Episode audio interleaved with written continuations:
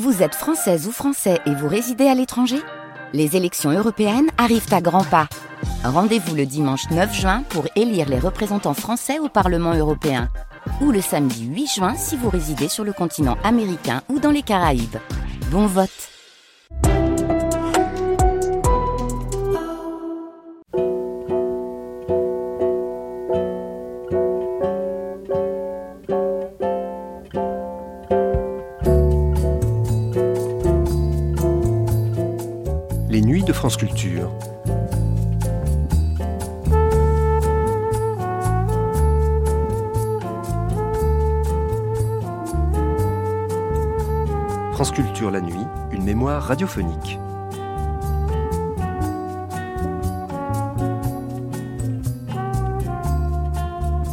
Bien avant que le street art domestiqué n'intègre à son tour les galeries, les musées et les demeures sous alarme des collectionneurs et des marchands, dans les années 50-60, soutenu par la pensée et les écrits du critique et théoricien de l'art Pierre Restani, des artistes en rupture d'abstraction s'emparaient du réel.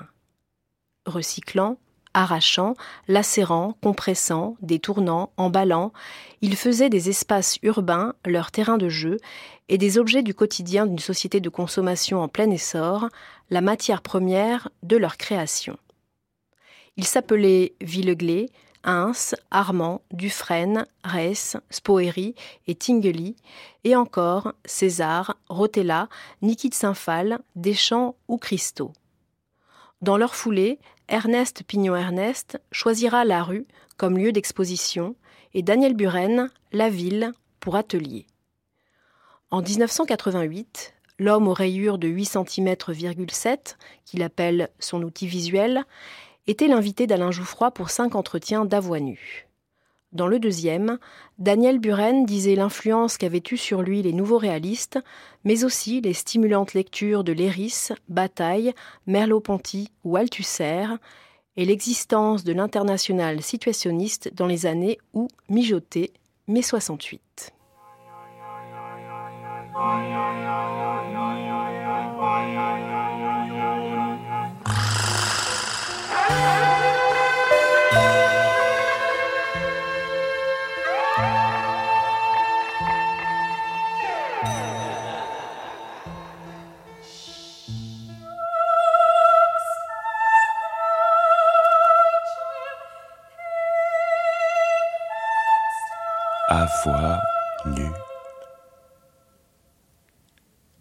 Entretien d'hier et d'aujourd'hui. Aujourd'hui, Daniel Buren s'entretient avec Alain Jouffroy. Deuxième entretien.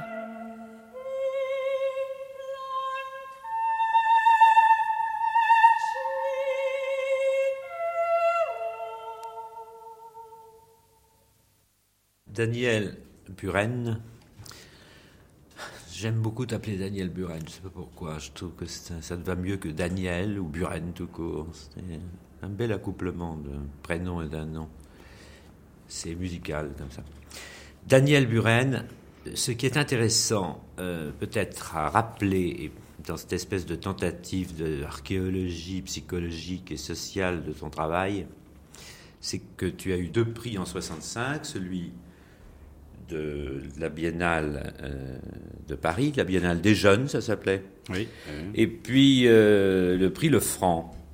Et on pourrait imaginer, par exemple, que ces deux prix euh, t'aient donné une certaine euh, possibilité d'accéder assez rapidement aux collections, aux jeunes collectionneurs qui pouvaient commencer à acheter des œuvres d'art à cette époque-là.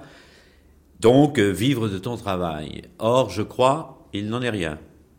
Ah bah, c'est même un paradoxe qui m'a frappé assez vite, c'est que euh, à la suite de ces deux prix qui sont venus l'un sur l'autre, qui d'ailleurs je crois ont été euh, euh, tout à fait vus par disons le petit milieu, par les autres artistes, ils ont, je sais que ça a été même reporté. Je n'ai jamais eu à la suite de disons ces deux sortes de récompenses, jamais eu la proposition ni d'une galerie, ni d'un collectionneur, ni pour une exposition de groupe, rien absolument rien, rien, rien. Je n'ai jamais vendu une pièce. Il y a presque une, un peu, une ombre de colère dans ta voix à 20 ans je de distance. Je pense que c'est euh, à la limite un petit peu exagéré. Quoi. Heureusement que j'ai eu la chance d'avoir ce prix parce que ces prix étaient. Le prix de la Biennale était un prix en argent, c'est-à-dire, je crois, 2500 francs. Et le prix, euh, le franc, était un autre prix en argent de 10 000 francs. Euh, donc, au, si l'on parle euh, gros sous, c'est euh, sur une dizaine d'années de travail le, seul argent que j'ai pu toucher avec mon travail. Alors, si on se remet un peu à l'époque, on voit tout ça et qu'on voit euh, ce qui se passait à Paris, oui, et j'avais l'impression véritablement ici qu'on était dans une sorte de, de désert. Euh, et pourtant, de, de... et pourtant, et pourtant, il y avait des signes, des signes qui étaient très précis, faciles à localiser parce que la communauté artistique vivait dans un territoire assez restreint, celui de Saint-Germain-des-Prés de Montparnasse, on pouvait très facilement rencontrer euh, dès la fin des années 50 des gens qui avaient des activités depuis la fin des années 40 et qui consistaient cette activité, ces activités, à arracher des affiches sur les murs de Paris. Je veux parler de Raymond Hins, de Jacques de la et euh, ensuite de François Dufresne. Toutes ces choses tout de même devaient t'intéresser d'une certaine manière, même si elles ne faisaient pas partie de tes enjeux ni de ta manière de concevoir euh, une suite à donner à l'aventure de l'avant-garde. Euh, tout à fait. C'est très, ça, ça, a été clair très vite et pendant longtemps pour moi que de cette période, pour des raisons que je ne peux pas vraiment expliquer, mais qui m'avaient sans doute frappé et touché, euh, le travail effectué par euh, spécialement et de la ville d'Aiglé m'avait semblé très différent des autres démarches. Hmm. Je te dis cela parce que, en regardant récemment une photographie euh, de 68, d'avril 68 d'ailleurs, au coin de la rue Jacob, on voit curieusement une des affiches, en quelque sorte, de Daniel Buren, une de celles que tu affichais sauvagement, euh, sur les palissades, puis sur les murs, puis euh, ensuite, je crois, dans les stations de métro, sur les programmes de, de théâtre. Mm-hmm. Euh, on voit dans cette photo une de tes affiches collée au-dessus, curieusement, et probablement pas tout à fait par hasard, d'affiches sauvages aussi, faites par Jacques Hérold, avec des poèmes de Jean-Pierre Dupré, de Gerasim Luca, bien. Euh, de Michel Butor, qui appelait à voter Charles Fourier en avril 68, et à, par, tout cela collé par-dessus une affiche écrite par les étudiants de Nanterre qui rendent compte de leurs activités euh, à partir du 22 mars. Exactement. Alors, donc, il y a une espèce de conjonction là d'affiches, la tienne, qui obéit à une logique propre, celle des surréalistes, en quelque sorte. Jacques Hérold était surréaliste avec les poètes surréalistes qui pouvaient l'aider ou le soutenir à faire ce genre d'affichage sauvage. Et l'affiche politique à la main, faite par les étudiants de Nanterre, je trouve que là, on arrive à un point de convergence qui est intéressant et qui était fatal en quelque sorte, puisqu'il il résume sur un même lieu des démarches singulières, solitaires, la plupart, ou minoritaires en tout cas, qui étaient en jeu dans l'histoire de l'art et de la pensée en France depuis le début des années 60, sinon de, depuis la, fin des années 50, et qui, comme tu le dis, étaient dispersées, mais n'en étaient pas moins assez pertinentes et assez lucides.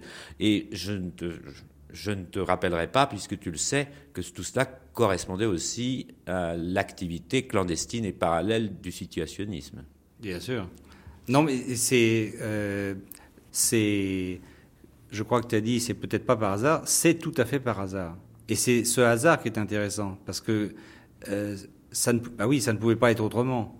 Moi, en tout cas, j'avais rencontré Olivier Mosset en 67 grâce à Serge Barr. C'est Serge Barr, à ce moment-là, était étudiant à Nanterre. C'est lui qui m'a présenté Mosset. C'est lui, et c'est par Mosset, qui a fait partie donc du groupe dit BMPT que tu avais fondé euh, dès les années 66, 67, n'est-ce pas? Fin 66, oui. Avec tes trois autres amis. C'est à, à, à, travers Mosset que j'ai pu mesurer, puisque je suis allé chez lui dans son atelier assez rapidement, euh, ce qui était réellement en jeu dans votre activité, dans vos démarches Et euh, pendant ce temps-là, en 68, que faisaient Raymond Hins et Jacques de la Villeglay? Ils arrachaient précisément ces affiches destinées à, remplacer ironiquement les œuvres d'art. Et il, parmi ces affiches, il y avait peut-être des morceaux de Buren, des morceaux de Hérold ou des morceaux d'affiches des étudiants de Nanterre. Donc il y a eu une synthèse qui s'est faite par le hasard, dis-tu, mais aussi par la volonté conjointe de certains individus qui consistait à sortir des institutions de l'art et à faire éclater le cadre institutionnel dans lequel on est tout fait. Oui, mais je crois d'ailleurs que ce qui m'avait intéressé et qui avait été aussi ma critique en même temps sur les travaux de Hins et Villeglé, pour parler d'eux précisément, avec euh, leurs travaux sur les lacérations et sur les arrachages euh, mmh d'affiches, c'est que je, je trouvais, je trouve d'ailleurs toujours, que sur le discours critique qui était posé dessus, je dirais qu'il y a deux, il y a deux aspects. Il y en avait un qui me, qui peut-être à l'époque me fascinait le premier. C'était euh, juxtaposer et sous le même regard, dans les mêmes lieux, leur papier décollé à côté de peintures l'ensemble étant, et c'est obligatoire, euh, dans une même euh, sensibilité, la qualité plastique extraordinaire de leur fausse peinture, dix fois plus intéressante pour moi comme peinture que les peintures peintures qui étaient à côté d'eux, présentées sur les mêmes simèzes. Ça, c'est la chose qui me, euh, me passionnait le plus et m'intriguait le plus. C'est d'ailleurs à ce moment-là, je me souviens de discussions avec certains amis où je défendais que euh, un, c'est la ville aiglée, était beaucoup plus, euh, je dirais, euh, pas révolutionnaire, mais beaucoup plus percutant, beaucoup plus radicalement différent dans leur critique de la peinture que les pop artistes américains. qui ont commencé à connaître, ont commencé à voir, ça s'est peut-être passé, ce que je dis là, dans les années 62-63. Oui. Et ce qui me faisait dire ça, c'est que, à tableau comparé, ils accomplissaient une réussite plastique que je trouvais assez éclatante, avec des moyens qui, radicalement, n'avaient plus rien à faire avec ni le pinceau, ni la brosse, ni la toile tendue sur un châssis, etc. Sauf chez Dufresne qui grattait tout de même le dessous de ses affiches. Et que tu devais d'ailleurs aimer moins pour cette raison. Oui, j'avais plus d'intérêt pour les deux autres. Ça, c'est l'un des aspects et qui m'intéressait énormément. Le deuxième aspect qui m'intéressait, mais lui plutôt euh, d'une façon à rebours, c'est qu'il y avait quand même là quelque chose qui me gênait beaucoup. C'était le fait que si euh, on pouvait parler de cette qualité, c'est parce que on le mettait dans le cadre du musée et que donc on extrayait euh, une réalité existante au bénéfice de la réalité de l'art, c'est-à-dire de la simple jouissance euh, esthétique. Et je pensais, et je pense toujours, que surtout quand euh, les effets sont radicaux, euh, l'intention, par exemple, de, ce qu'on a pu appeler à l'époque de cette prise brute de la réalité, etc., etc., est un jeu de langage. Car le musée empêche, enfin n'empêche pas, euh, transforme presque dans la seconde qui suit l'installation d'un tel objet dans les cimaises et dans le cadre du musée, euh, lui fait perdre cet aspect, alors qu'on peut dire euh, critique, réel, réel de la réalité, de la réalité quotidienne, etc. Qui, je crois, a été un discours à la fois juste et que je percevais complètement faux. À l'époque, entre 65 et 68, c'était pas ça tes déterminations les plus fortes qui t'ont amené finalement à imposer euh, des papiers de bandes euh, composés de bandes de, couleurs et blanches de 8 cm,7 euh, sur les murs de Paris. Non, non, non. Ce qui, ce qui m'intéressait, c'était de continuer une expérience passionnante, commencée de façon très forte avec mes trois coéquipiers Bosset, Parmentier et Toroni, et qui était un peu comme une, euh, une critique radicale, une sorte de mise au point ou une mise à nu, ou une, on appelait ça beaucoup de choses, degré zéro, euh, de la peinture dans ses effets les plus, euh, les plus essentiels et rien de plus. Et pourtant, en 67, à la salle de conférence du musée des arts décoratifs, Duchamp était là pour assister à votre première manifestation collective euh, réelle, puisque c'est, je crois, ou la même année que tu vous avez fait au Salon de la Jeune Peinture, une sorte de non-accrochage de vos œuvres avec proclamation par haut-parleur. Mais, euh, enfin, bon, c'est pas tout à fait ça. On avait décroché les œuvres après le vernissage. Enfin, j'appelle ça un non-accrochage, oui, peu importe. Mais euh, dans la salle de conférence du Musée des Arts Décoratifs, vous avez montré quatre de vos tableaux euh, disposés dans le silence absolu sur la scène, sans aucun commentaire. Euh, il y avait, euh, comme par hasard, euh, Duchamp qui était là et qui a dit la célèbre phrase répétée depuis souvent Ah, comme happening frustrant, on ne fait pas mieux. Oui, voilà, c'est ce qu'il a dit deux jours après quand on l'a rencontré, je crois, à l'ouverture de sa première rétrospective Mais il l'a dit, Il l'a dit avec son humour et sa gentillesse habituelle. C'était pas tellement méchant, je non, le connais. Non, c'était, je crois, ni méchant ni, enfin, c'est rien d'autre qu'une gentille phrase. Peut-être qu'il s'était véritablement emmerdé pendant une heure, je crois. Et il a parlé avec ses voisins. Oui, oui, parce que c'est ce que non, c'est-à-dire que les gens, on avait fait la chose de telle sorte que les gens attendaient le spectacle. Oui. Et c'est quand euh, on s'est aperçu que la salle devenait un peu trop nerveuse qu'on a distribué un tract en disant bah, le spectacle, si spectacle il y avait, vous l'avez vu, il était sous vos yeux depuis que vous êtes rentré dans la salle. Oui, ça a duré une heure, non?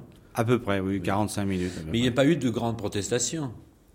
Euh, non, la plus grande protestation, c'était plutôt les, les, flics en civil qui étaient dans la salle, parce qu'avant d'avoir fait ça, on avait badigeonné euh, pas mal de quartiers de Paris avec des affiches euh, pour annoncer l'événement.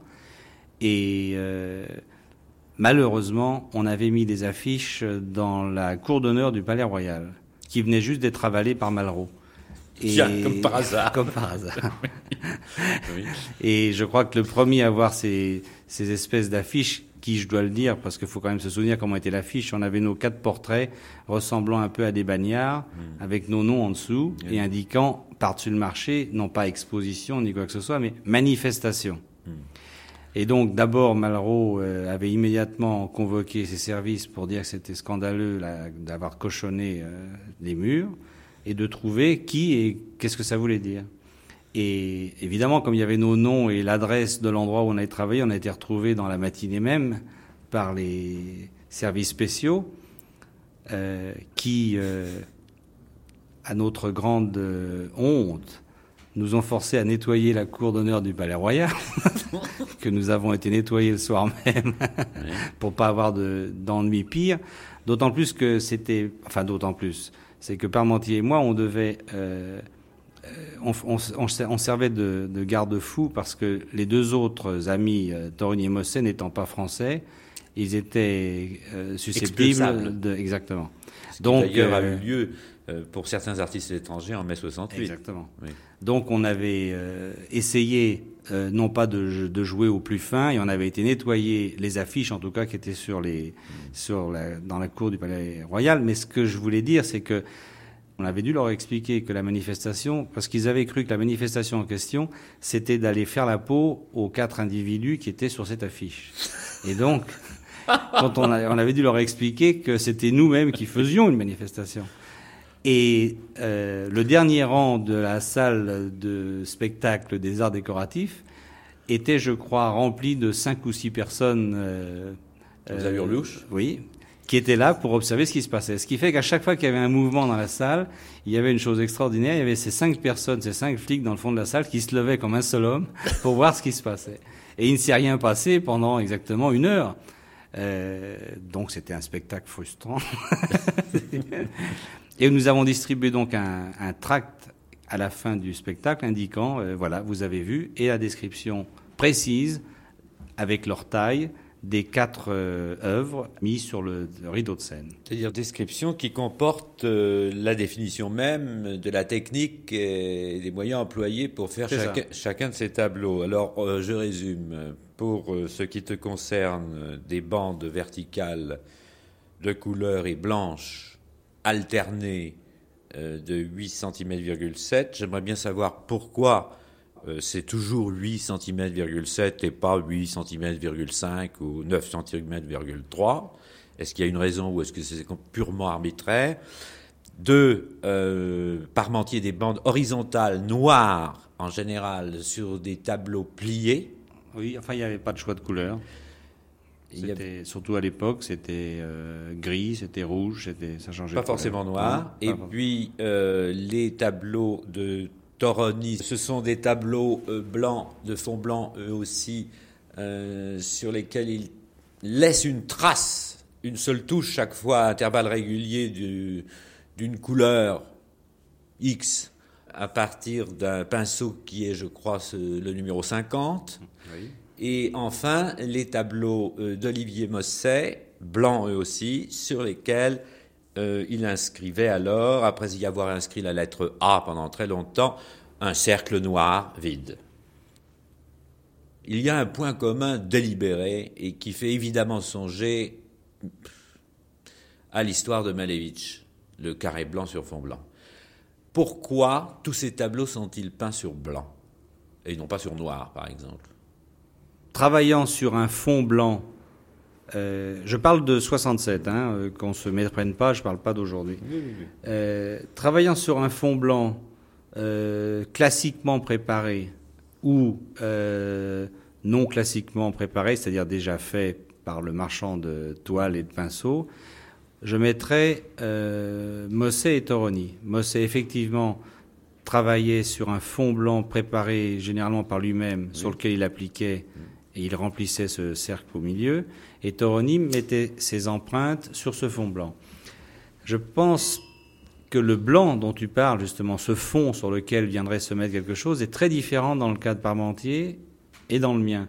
Dans le cas de Parmentier, on a affaire à quelque chose où il est bien difficile de trouver où est le fond, puisqu'il s'agit d'un pliage et que c'est au dépliage qu'apparaissent euh, En réserve. en réserve, à égale distance, une couleur blanche, une couleur colorée.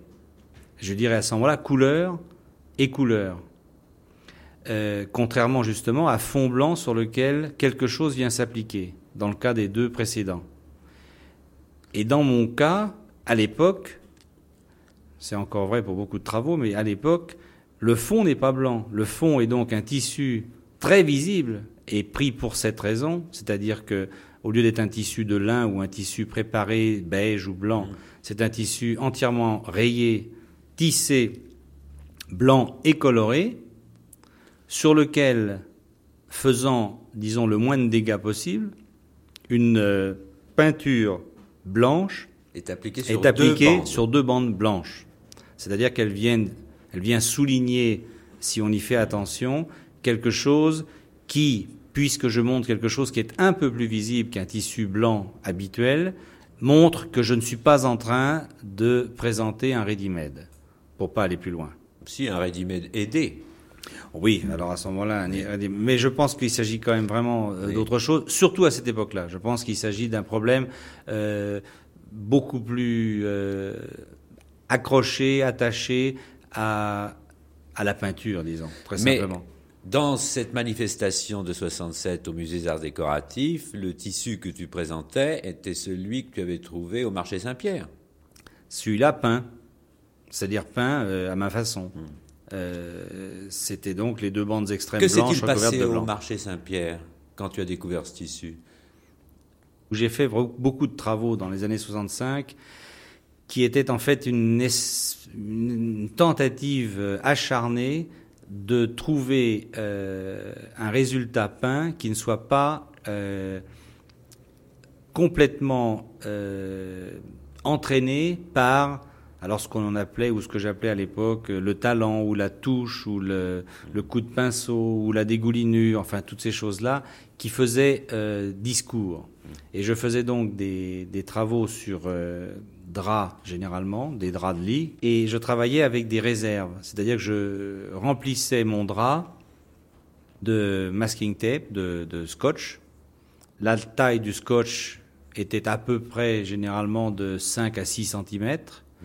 Je striais donc mon drap quand il était déjà pas strié, parce que j'ai fait aussi des travaux sur des draps striés, mais je le striais dans toute la hauteur par ces scotch, Scotch, et oui. ensuite je peignais. Et je peignais euh, jusqu'à un certain moment, je retirais ensuite ces scotch et j'avais donc un travail à la fois peint et non peint, avec la visibilité du fond qui arrivait dessus, et avec cette volonté mécanique de vouloir faire disparaître la touche qu'on pourrait dire picturale. Et quand j'ai vu euh, ces tissus rayés imprimés, j'ai simplement immédiatement, mais dans la seconde, et sans doute que c'est à cause de ce travail que je les ai vus, puisqu'ils existaient bien avant que je les remarque, euh, immédiatement je me suis dit, mais est-ce que ça ne serait pas exactement ce que je veux comme fond, puisque je travaillais en fait en, en faisant découvrir le fond.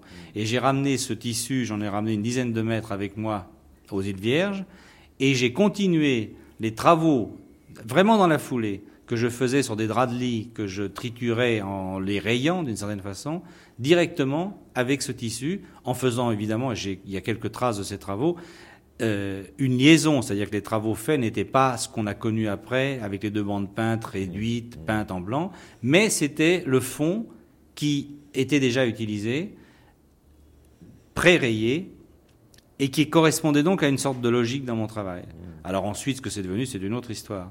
Mais c'est comme ça que ce tissu est apparu. si je l'ai remarqué, c'est parce que je travaillais sur quelque chose ou j'essayais de faire quelque chose qui lui ressemblait. Le tableau est carré. Je veux dire quand même, il y a en plus le carré qui était quand même la forme choisie par Malevich.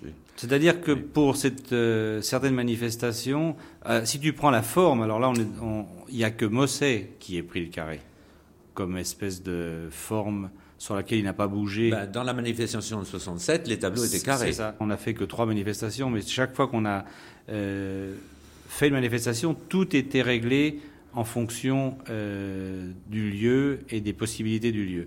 Et là, c'était la chose la plus simple, puisqu'elles étaient mises les unes au-dessus des autres, d'utiliser le plus grand espace possible nous faisait à chacun un carré. C'était pas du tout avec une, euh, une autre intention. Euh, Sauf chez Mosset. En faisant même abstraction d'un fond blanc commun, si j'ose dire, euh, il y a tout de même une volonté commune d'arriver au degré zéro de la peinture. Oui, c'est ce qui nous a rapprochés pendant, pendant cette année de travail, si on considère que... Rien à voir avec le degré zéro de l'écriture de Barthes. Je crois que c'est proche au point de vue sensibilité.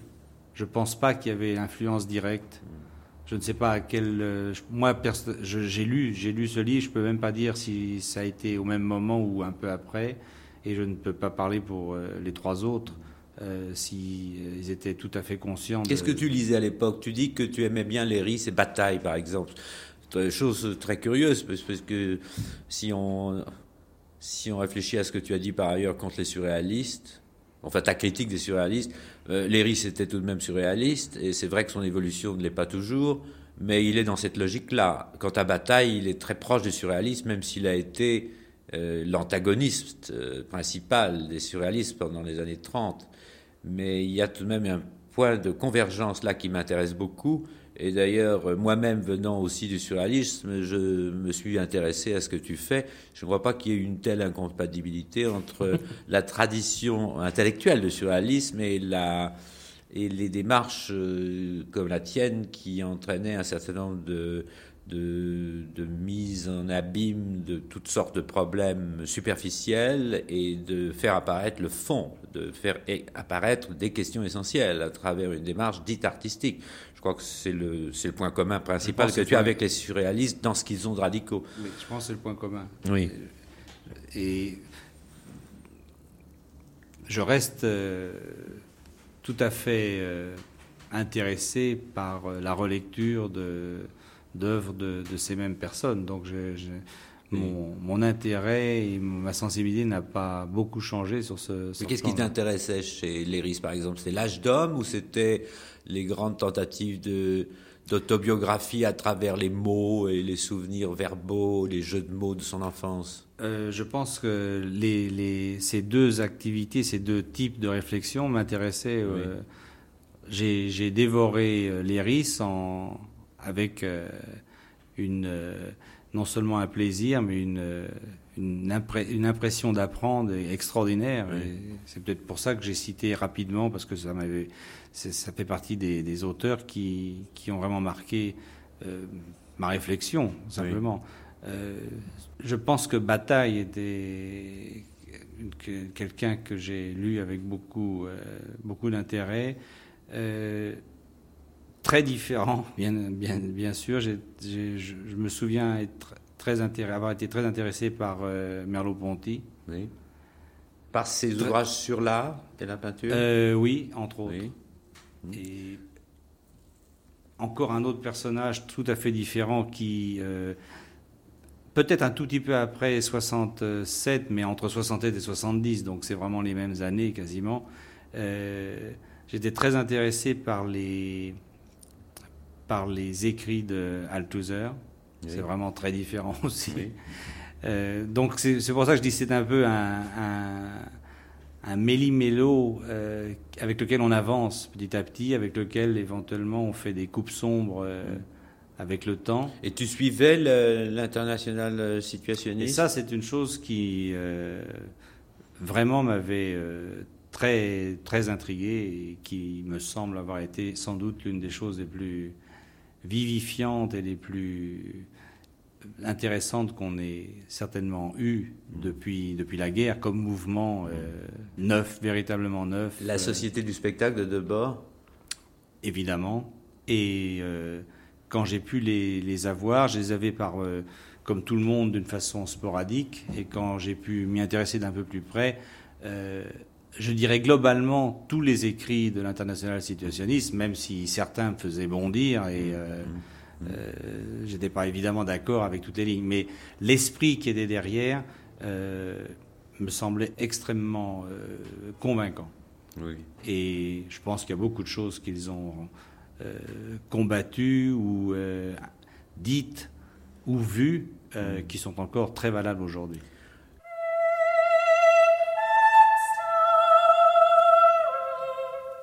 Cette émission a été diffusée pour la première fois le 22 mars 1988 sur France Culture. Vous pouvez la télécharger et la réécouter à la page des nuits sur le site franceculture.fr.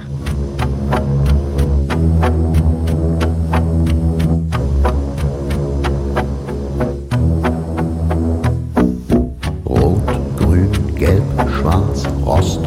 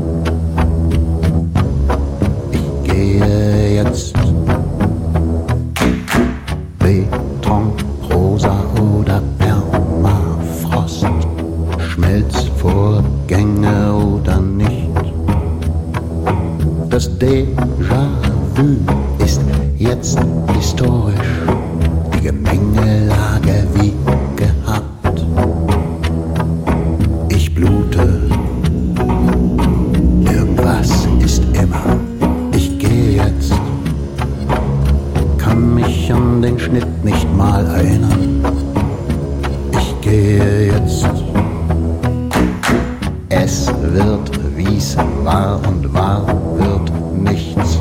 Fortuna ist in Geiselhaft. Herzsprung, Kreuzstich, Luftveränderung, Schluss mit lustig